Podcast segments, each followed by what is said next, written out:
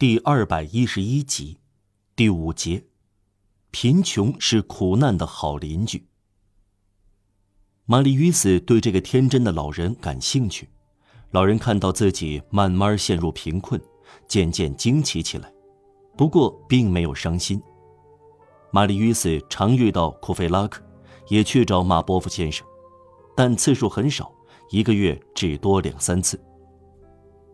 玛丽·与斯的乐趣是独自在外环路，或在演兵场和卢森堡公园最偏僻的小径上做长时间散步。有时，他消磨半天时间去观看菜园子、生菜畦、粪堆上的母鸡和拉水车的马。行人吃惊地注视他，有人感到他衣衫可疑，面孔阴沉。这只不过是个贫穷的年轻人，漫无目的的沉思。正是在一次散步中，他发现了格尔伯破屋，与世隔绝和便宜吸引了他，他住了进去。大家知道他名叫玛丽·约斯先生。有几个他父亲以前的将军和朋友认识他以后，常邀请他去拜访。玛丽·约斯并不拒绝，这是谈论他父亲的机会。他这样不时地来到帕若尔伯爵家、贝拉维斯纳将军家、弗里利翁将军家和残老军人院，大家奏乐跳舞。这样的晚上，玛丽·约斯穿上新衣。但他只在寒冷彻骨的天气参加这些晚会或舞会，因为他付不起马车费，只想穿上油光锃亮的靴子赴会。有时他毫无苦涩地说：“人就是这样，走进客厅可以浑身是泥，除了鞋子。欢迎您，只要求一样东西，无可指摘，是良心吗？不是靴子。”但凡不是发自内心的各种激情，在沉思中就会消散。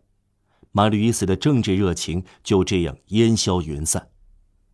一八三零年，革命满足了他，使他平静下来，对此起了作用。除了愤怒以外，他保持原样，他的观点不变，仅仅缓和下来。说的确切点，他再没有什么观点，他只有同情。他属于哪一派？属于人类党。在人类中，他选择了法国；在国家中，他选择了人民；在人民中，他选择了妇女。他的同情尤其在这一边。如今，他偏爱思想而不是事实，偏爱诗人而不是英雄。他更赞赏像《约伯记》这样一本书，而不是马伦哥战役。经过一天的思考。傍晚，他穿过大街回家，透过树枝，他看到无垠的天空，无名的闪光，无限黑暗，神秘。他觉得凡是属于人的东西都变得非常渺小。他认为认识到，也许已经认识了生活和人类哲学的真谛。他终于只瞭望天空，这是真理在井底唯一能看到的东西。这并不妨碍他增添计划、办法、构想未来的打算。在这种沉思的状态中，能窥见玛丽·约斯内心的目光，会对这颗心灵的纯洁感到赞赏。确实，如果我们的肉眼能看到别人的良心，我们就可以根据他的梦想，而不是他的思想，更准确地判断一个人。在思想中有意志，在梦想中却没有。自发产生的梦想，即使是宏伟的和理想化的，也获得并保留我们的精神的面貌。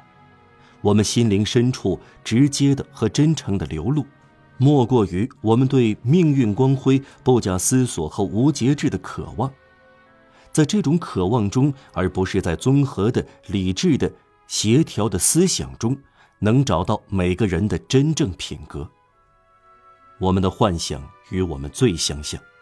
人人都按照自己的本性梦想未知和不可能的东西。大约在一八三一年年中，给玛丽·约斯打扫房间的老女人告诉他，要把他的邻居可怜的荣德雷特夫妇赶出门去。玛丽·与斯几乎天天在外面度过，差不多不知道还有邻居。为什么把他们打发走？他问。因为他们没有付房租，他们欠了两个季度。多少钱？二十法郎。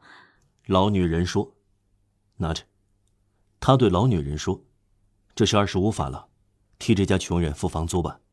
另外五法郎给他们，不要说是我给的。”